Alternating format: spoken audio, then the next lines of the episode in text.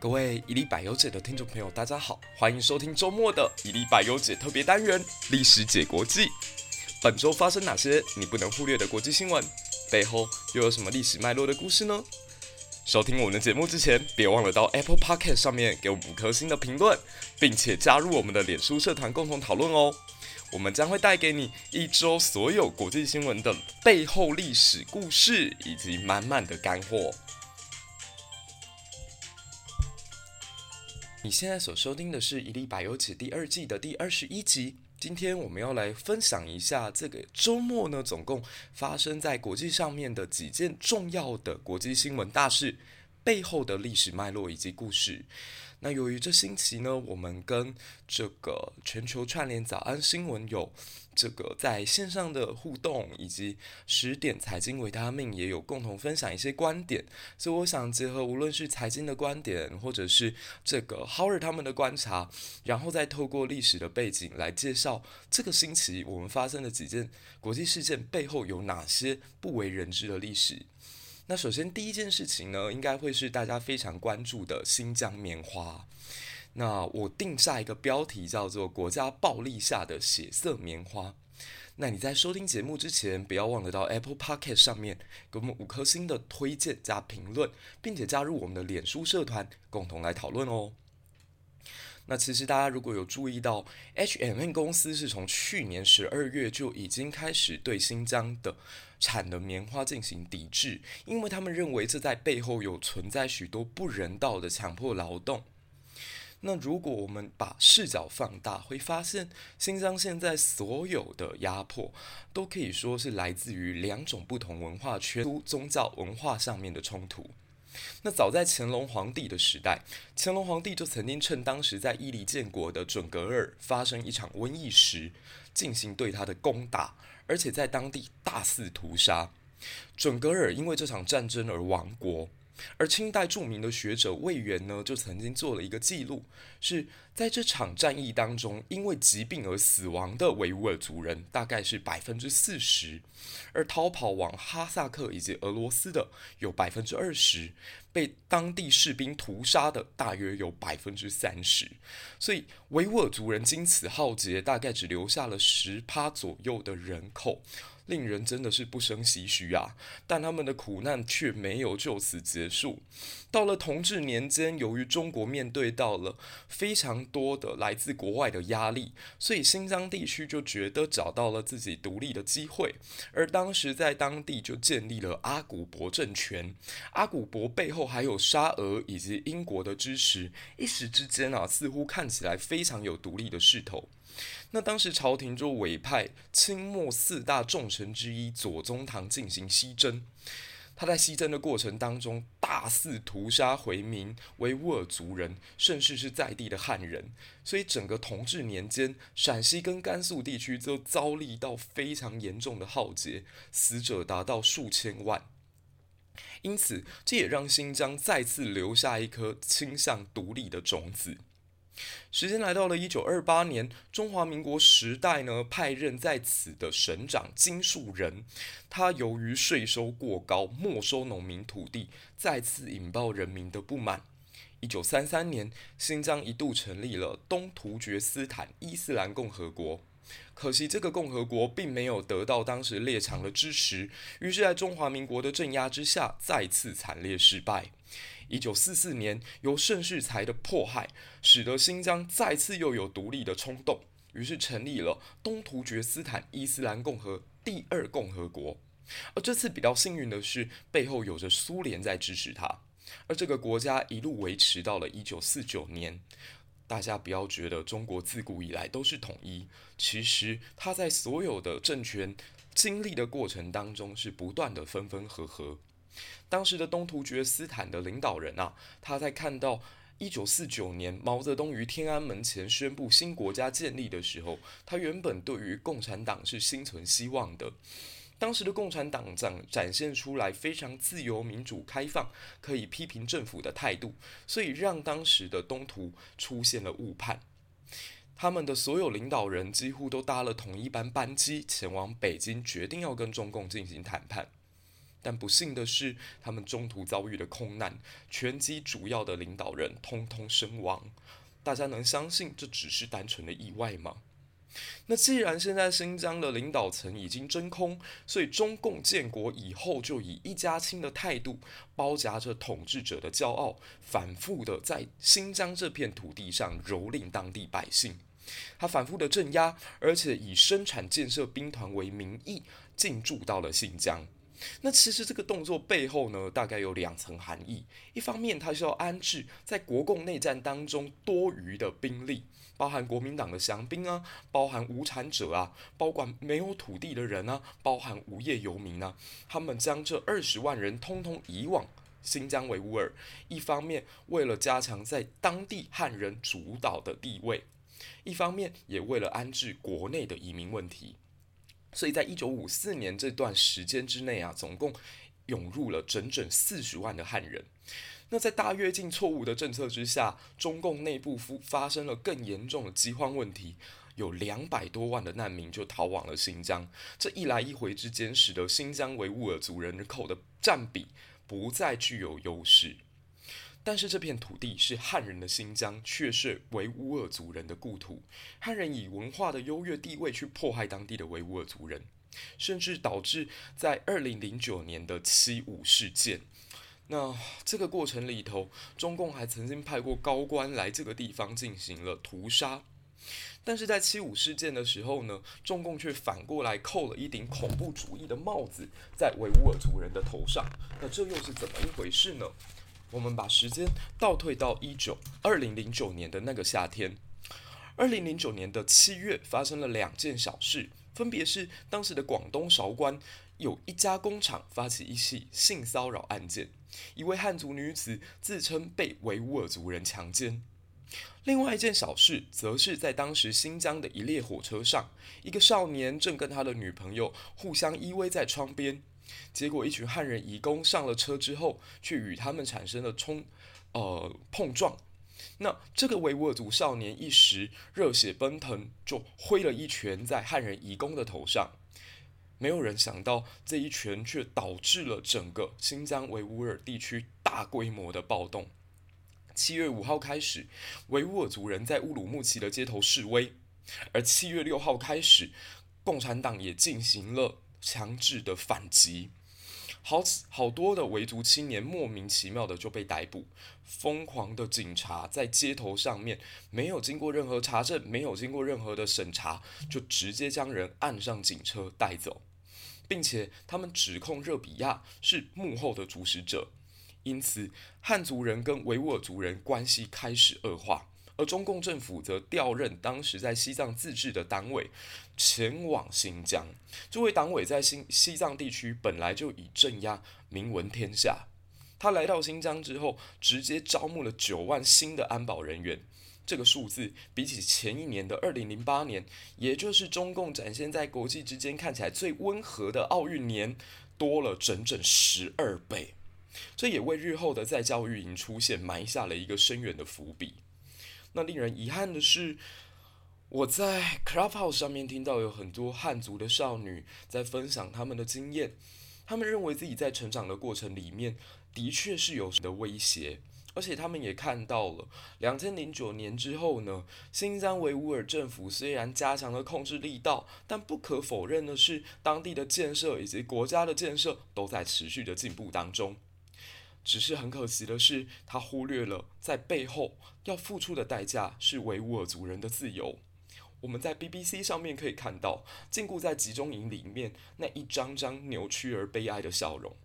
原本在共产党的大墙之下，其实汉族人跟维吾尔族人都只是鸡蛋而已，他们都是国家暴力机器之下的受害者。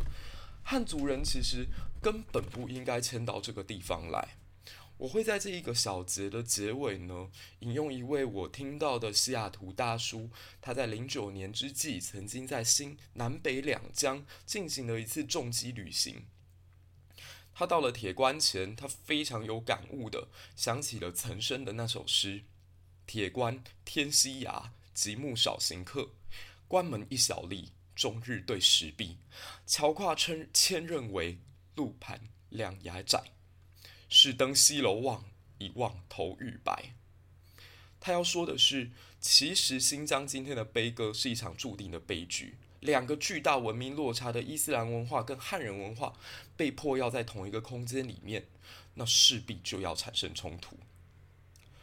所以我每次只要看到这一段，我都觉得心情还蛮沉重的。但是我们还是希望我们多一点的关注，以及国际上面的制裁，能够让新疆人看到在人权悲剧之下一点点的希望。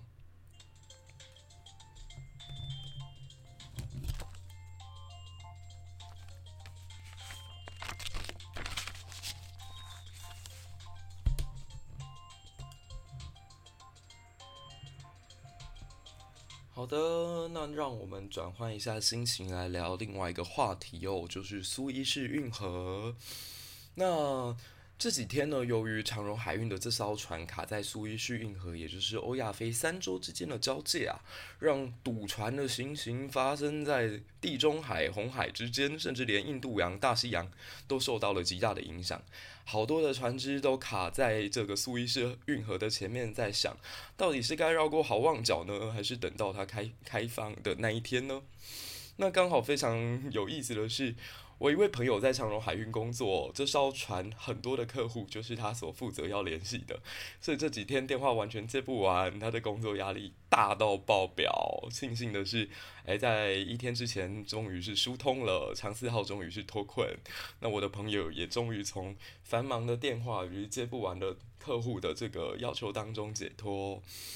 那我们今天就来聊聊这个苏伊士运河跟埃及的独立与哀愁吧，因为我觉得埃及这个国家可以给我们台湾人很多的借鉴诶。大家去看一下地图，埃及这个地方刚好鳄鱼咽喉要地，甲鱼多强之间，诶，怎么样？有没有跟台湾很像啊？那不同的是，埃及曾经是世界上文明最强盛的国家。它从古埃及有金字塔、木乃伊啊，甚至很多人怀疑说金字塔是软那个外星人盖的啊，这么高科技的建物怎么可能会是在四千五千年前盖出来呢？所以直到现在还是让人家大印象深刻。那大概在公元前三千一百年啊，其实很多古文明都还在沉睡的时候，上下埃及就已经完成了统一。大家知道吗？爱琴海文明啊，两河啊。印度啊，甚至是中国文明，在这个时候都还没有展露曙光，所以我们可以说，埃及是世界上拥有最悠久历史的国家。古代世界的七大奇迹，埃及金字塔以及亚历山大灯塔都是在这里。那古人的智慧结晶哦，像阿基米德曾经多次讲学的亚历山大图书馆也在这个地方。可是这个骄傲的文明古国，却在日后千年的时间里头，不断地向入侵他的异族俯首。异族的铁蹄踏遍了这片国家的每一寸土地。波斯曾经征服过他们，亚历山大曾经征服过他们，罗马、拜占庭、阿拉伯、土耳其也都曾经是这片土地的主人。那所以我们可以说，埃及人的身上一直长一。是希望他们有生之年能够看到国家再次独立。二是他们希望能够在红海以地及地中海之间建构一道苏伊士运河。大家知道吗？其实苏伊士运河的建构早在拉美西斯二世的年代，就是埃及还在非常古老的两三千年前，他们就有在尝试。可当时的技术不足，再加上沙漠的气候过于恶劣，所以建设到后来，他们发现船只在运行的过程还必须得靠人力，甚至是兽力的拉这个拉扯，所以他们就后来发现这件事情有点不符合成本，所以始终没有把它盖成。一直到了十八世纪末的时候啊。哎，历史给了他一个转机。历史偷偷的告诉埃及人说：“如果你一个目标不够，那我可以同时帮你完成两个。”十八世纪末，有一个来自科加西的青年天才将领叫拿破仑，他正在进攻当时属于土耳其的埃及。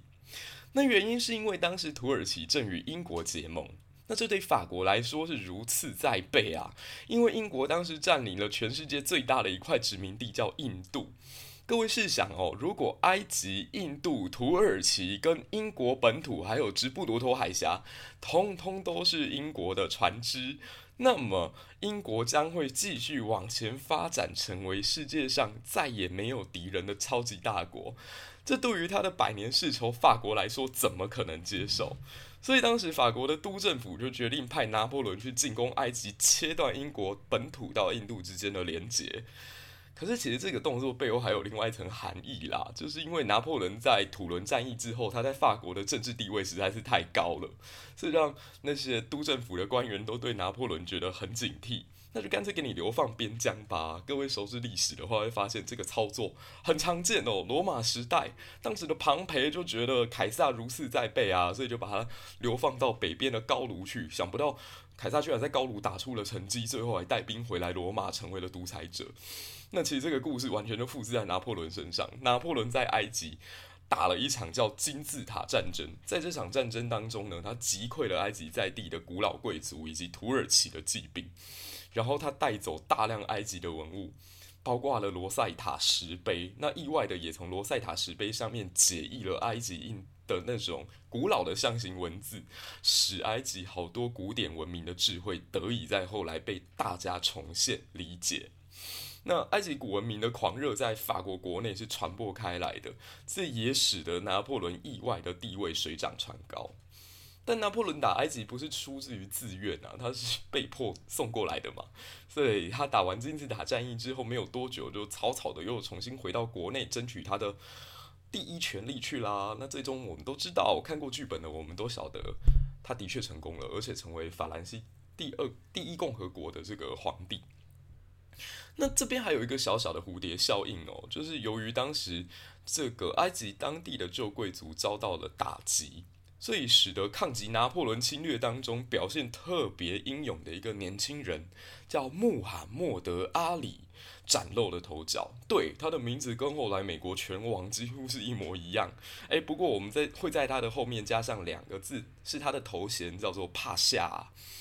那最终呢，他是看到旧贵族势力没落了，所以他又设了一个饭局，把剩余的旧贵族一网打尽，成为了埃及当时实质的掌权者，变成了埃及的总督。那他夺到权力之后，他也没有呃就停止他的脚步，他加速推行了新式军队的改制，进行了产业升级，而且还引进了美洲的海岛棉花，鼓励农民生产。并且垄断了所有棉花生产过程的利益。从此之后，埃及获得了实质的独立，而且掌握全球贸易市场的核心技术。各位有没有突然间发现这边又跟台湾很相近了？就是我们现在其实是无论你喜不喜欢、承不承认，台湾是一个实质独立的国家，只是在这个名义上不是，但是实际上我们是。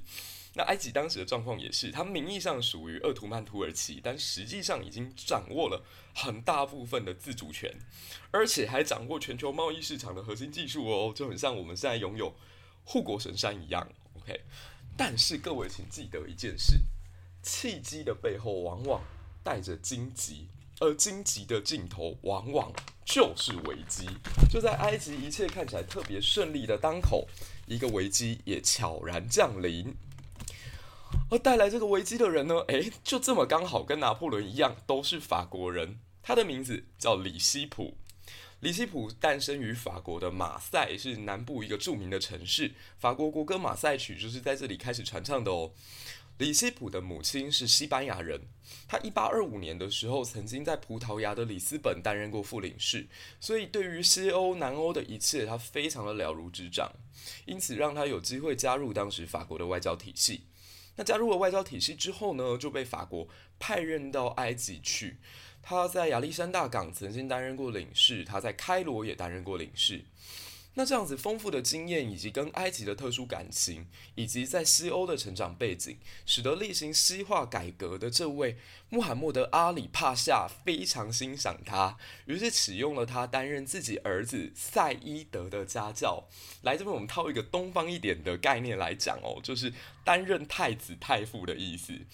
太子太傅在东方是有非常高的地位哦，他等于可以为影响将来的朝局。所以李希普扮演了这样的一个角色，大家记得哦，他与赛伊德之间就除了一点师生缘分外，还有一份长存到几十年后的友谊。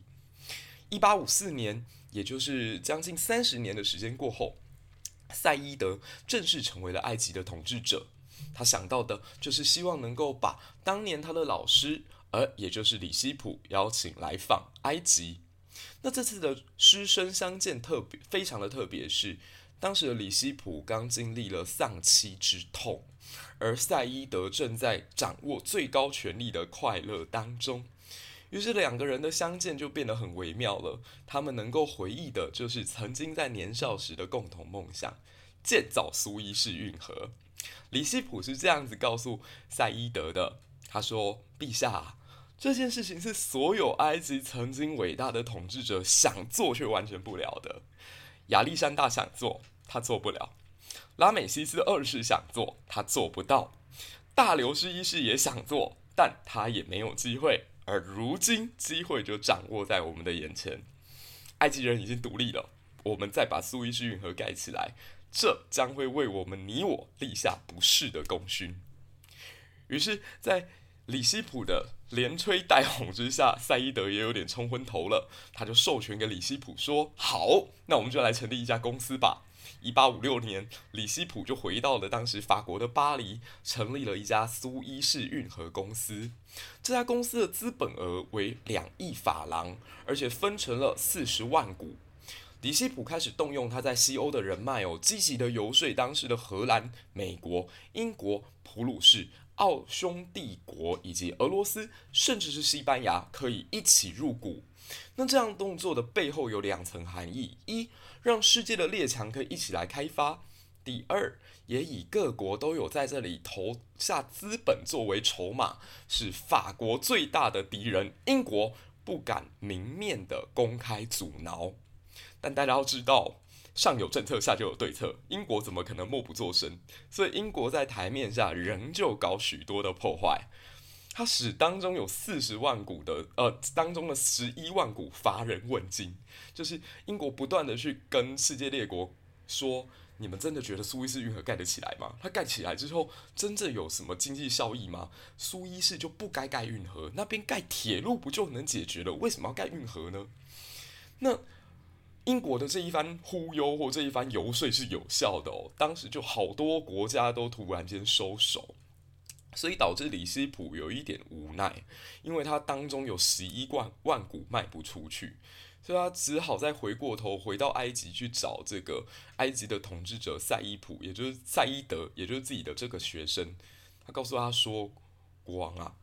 还是说我们要以埃及国家的财政来买下这十十一万股呢？”以后如果我们苏伊士运河盖好了，这样我们获利空间也最大啊，何乐而不为？那赛伊德这个时候我，我我我还是必须得说，他太年轻了，too young too simple，他就觉得好像有道理，所以他就买下了这十一万股，再加上他原本就持有的六万股，让他成为苏伊士运河公司当中控有十七万股的最大股东。那埃及当时有这么大的资本，其实是有理由的哦，因为在苏伊士运河完工之前，埃及的财政超好。这边我一定要讲，就是埃及太幸运了。大家还记不记得我刚刚有提到说，埃及的上一任统治者把海岛棉花引进埃及种植？刚好一八六零年代，美国爆发南北战争，盛产棉花的南方因为没有办法再继续出产了，所以世界各国都急需棉花的状况之下，埃及棉花供不应求，价格水涨船高，这让埃及政府就觉得，诶，我好像可以玩杠杆游戏啦，所以就放胆的大放国债。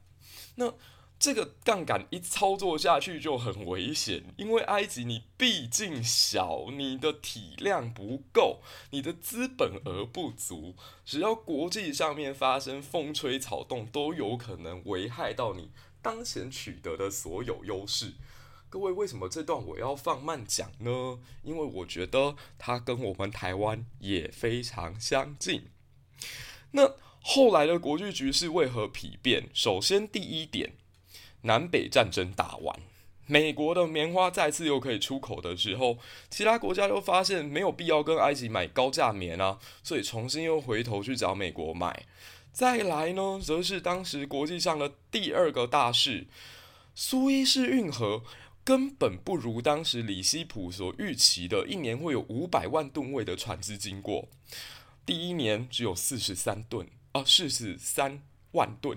第二年只到了五十万吨。距离目标有十倍的落差，所以苏伊士运河公司的股价狂跌，甚至发不出股利股息。这个时候，持股比例最高的埃及政府叫苦连天。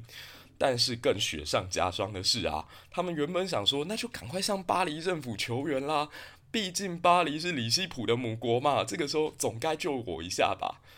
道理是这样没有错啦，计划也很完美，可惜第一步就出了问题。各位开上帝视角的有剧本的，大家查一下，一八七零年代，当时法国正在经历什么？是的，普法战争。当时的法国皇帝拿破仑三世因为普法战争失败，成为普鲁士的俘虏，所以法国这个可靠的靠山也倒了。你一定想不到吧？居然两个靠山，两个都倒。那这个时间点呢，英国就出手了，罗斯柴尔德家族就去帮助当时的英国首相哦，迪利瑞斯，绕过了好多法国财团，以非常高的价格收购了原本埃及持有的十七万张股票，从此成为苏伊士运河最大的股东。绕了一大圈啊，英国还是获得了最终的胜利。所以这个时候呢，迪利瑞斯在面见维多利亚女王的时候，兴奋地大喊道：“说夫人啊，苏伊士运河是你的了。”那埃及也等同说，因为运河的主导权呃丧失，然后国家的棉花也卖不出去，然后国际地位进一步的下降，国内财政问题又非常的严重，在四重的压力打击之下，他面临到了亡国危险。我们也都知道，后来英国就成为了埃及的殖民国，那这块土地再次沦为殖民地。那英国占领了埃及以后呢，他为了维持苏伊士运河的通航无阻，所以邀请了当时的列强来到鄂图曼帝国的首都君士坦丁堡集会，那签下了 Convention of Constantinople。此后，作为运河经营的基本原则。它其中有特别规定到，运河不论是在和平时期还是在战争时期，都得保持它的自由航行。诶，大家就知道这一次长荣的长四号有多嚣张了哦，居然完全违背了君士坦丁堡条约。那纵使你是交战国的船只，也可以自由通过哦。所以啊，在这种情况之下，一九零五年一日俄战争爆发的时候，俄罗斯那一批送去。远东送死的波罗的海舰队就是通过苏伊士运河的。一九三五年的时候，想入侵伊索比亚的意大利也是经由这里。那这边有一个比较好玩的小故事，是说法国有一个雕塑家叫巴托尔迪，他最初塑造出一个铜像叫自由女神，他原定计划是想把它放在苏伊士运河上。可是呢，后来大家也知道了，因为苏伊士运河的主权转移到了英国的手上了，股权都在英国那边。法国跟英国是百年世仇诶，怎么可能再把自由女神神像放在一个世仇家的呃这个航道之上呢？所以他就改赠给当时跟英国之间一直都有摩擦的美国。所以啊，大家从从这个小故事可以知道几个结论哦，就是埃及的经验告诉我们，不要对任何一个国家采取过度依赖。第二点呢，我们要对世界的脉动保持高度的审慎，不是乐观而已，我们必须得小心应付，因为啊，大至一个国家，小至一个个人，都可能会因为一时的冲动而做出不理智的判断。还有一个观察很有趣的点是，我们都觉得说全球化好像是二十一世纪网络时代之后才有，其实没有，在百年之前全球化就已经开始，而且是牵一发而动全身。那最后也勉励大家，嘿，各位，苏伊士运河都通了，我们的人生当中还有什么是过不去的呢？OK，我们休息一下。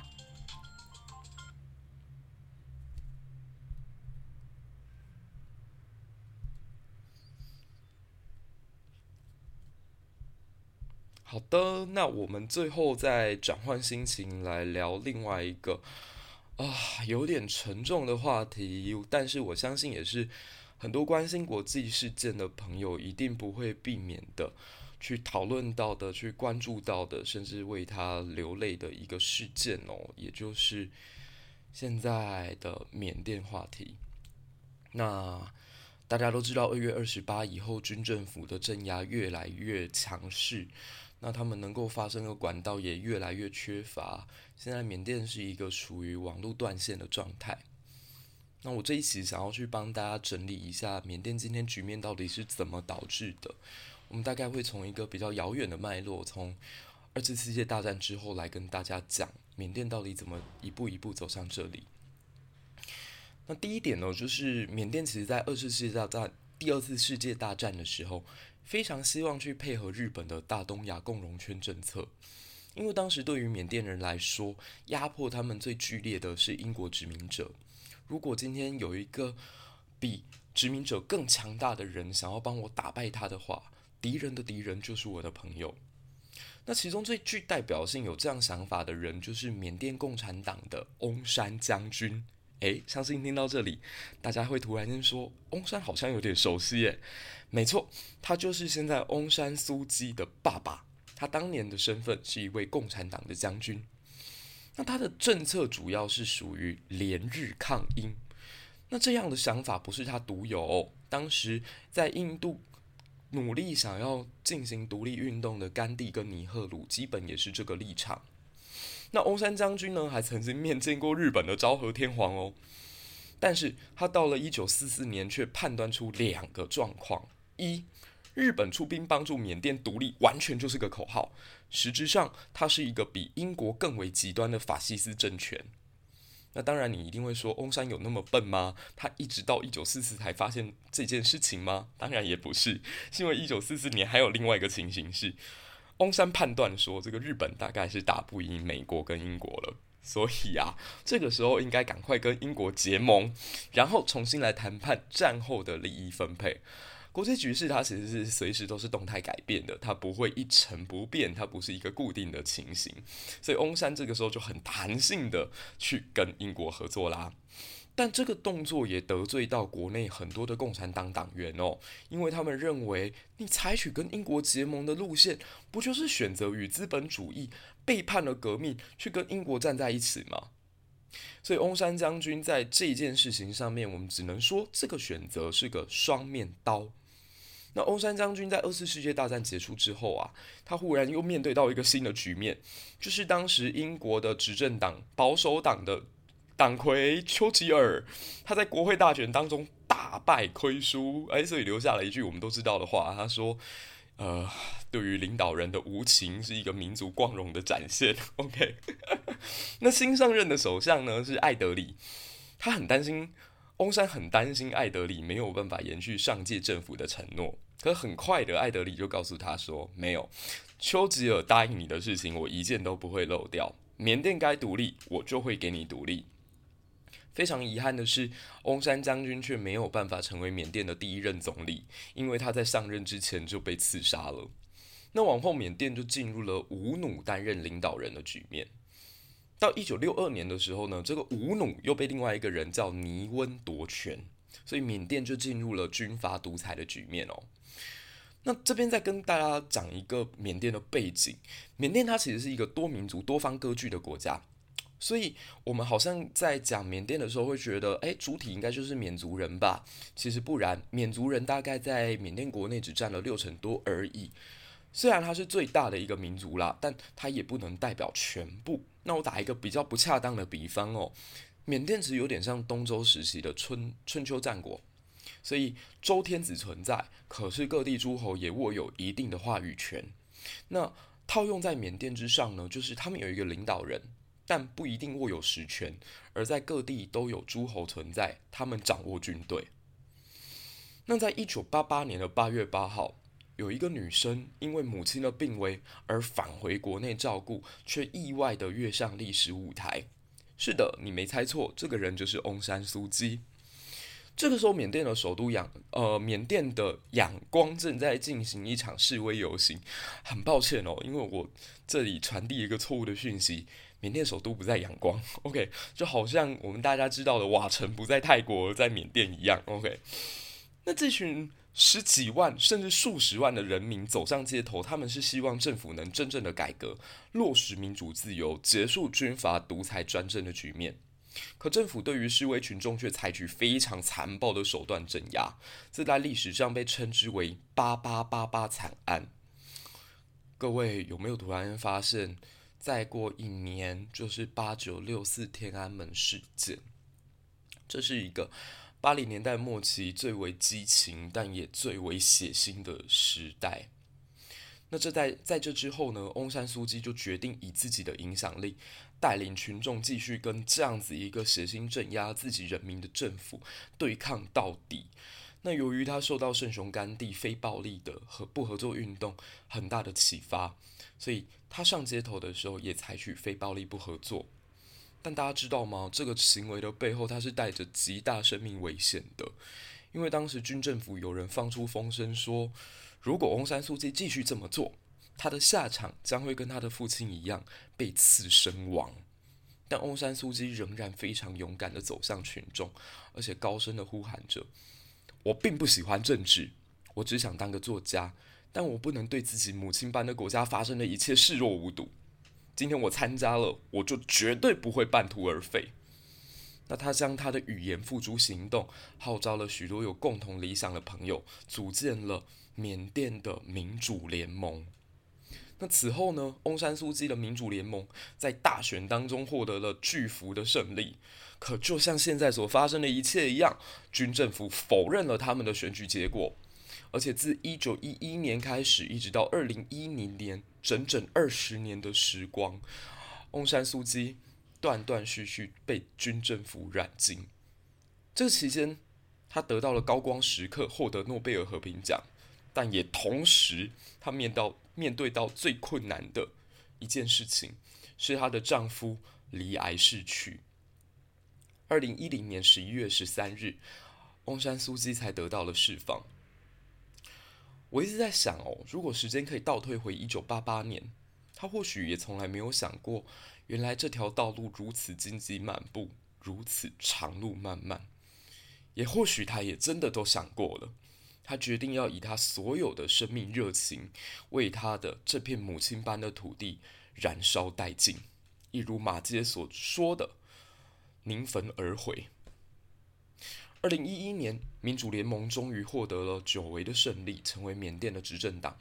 可积毙已久的缅甸需要的不只是一道希望与阳光。大家不要期待一个新政府上台就可以把积毙十几年、盘根错节的弊端通通解决掉。再加上国内当时还有非常严重的民族矛盾，翁山苏姬执政之后，其实并没有办法在短时间之内解决所有的问题。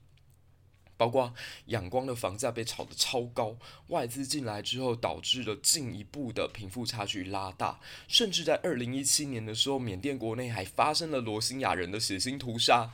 而我们的翁山苏姬在这个种族灭绝惨案的面前，居然显示了无能为力的样子，甚至还指出说西方媒体对缅甸多有误解啊。这简直让人不得不怀疑：难道翁山苏姬的立场动摇了？难道他也选择跟军方站在一起吗？其实不然。大家知道吗？当然，缅甸的统治，或者说这个翁山的统治，是有大大的问题存在。可是，跟当年的军政府的弊案丛生相较之下，那简直不到军政府腐败程度的百分之一啊！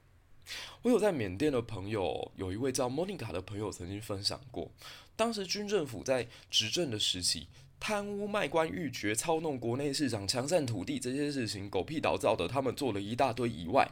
在乡下地区啊，还常常借由天灾当做借口抓兵，强迫一些没有食物的年轻男子入伍当兵，扩大军阀自身的实力。那当时有一些国外的人，包括我们。都可能会捐钱给世界展望会啊，然后买一些物资到缅甸国内去灾拯救这些灾民。而军政府可恶就可恶在这里，他们居然把这些物资呢运送到灾区之后，再以高价倒卖出去，等于对这群灾民再进行另一层的剥削。哇，我的天呐！所以我我看到这一段的时候，我真的觉得军政府完全就是烂到不是个选项了。所以虽然有一位我在缅甸待了四年做民族学研究的朋友跟我说过，二零二零年的国会大选，翁山苏姬的执政党应该会席次上有所下滑，结果选举结果跌破眼镜，翁山苏姬的政党还小幅成长了三席。那大家知道翁山苏姬在这一次选举当中获得多么巨幅的胜利吗？缅甸国会哦，总共有四百九十八个席次，而翁山苏姬呢，总共夺下三百九十六席，军方只获得缅甸宪法里保障的四分之一席位。这大概也就是为什么军方最终会选择翻桌不认账去搞政变的原因。那我曾经跟全球串联早安新闻的主持人浩尔在私下有讨论过，就对于缅甸的将来啊，联合国会不会出兵干预啊，或美国会不会更加大幅度去制裁现在的军政府，我们两个都是保持悲观的。第一点是，缅甸跟美国的贸易额其实不大，美国对他们的制裁没有太大的效果。第二点，你要联合国发兵，那得让联合国列强看到发兵缅甸的利益呀。大家知道，缅甸无论是翁山苏姬政权，还是现在的军政府，跟中国的关系都很好。那现在乱下去，其实最大的获益人是中国，但对世界各国来讲也没有损失啊。我派兵过去，万一又陷入泥淖，损失的是我的士兵，或导致我的政府在国内被选民指责无端煽动战争，甚至导致青人、青年人上战场送死，何必呢？所以，就所有的人都保持在舆论上有所谴责，但所有的人在这件事情上都作壁上观。唉，好啦，我在这个节目分享的尾声啊，我想要讲一个小小的观念哦。就是对于国际的事情啊，我们可以审慎乐观，但是不代表我们大家就可以袖手旁观。或许我们再多几分的关注，给西方这些主流媒体压力，给西方这些号称人权灯塔、自由民主的光荣榜样的国家，道德上面的一些谴责，不要小看自己的力量。或许我们都能撬动这个小小的蝴蝶效应，在世界上面狂舞。我们可以对一切审慎乐观，但请不要对身边的一切袖手旁观。好啦，这就是我这一期一历百忧解新节目，伊利姐国际新闻。那希望在每个周末可以跟大家在这里聊一聊。那请大家不要忘了哦，如果喜欢我们节目的话，不要忘了到 Apple Podcast 上面给我们五颗星的推荐。或者追踪我在 Clubhouse 的账号，以及在脸书上搜寻“一粒百忧解”社团，把你听完这一期之后的心得感想，以及下周希望能够听到的更多故事，告诉我们。一粒百忧解就是你最好的故事收听平台。那同一时间，我们下周再见啦！大家拜拜，谢谢你们。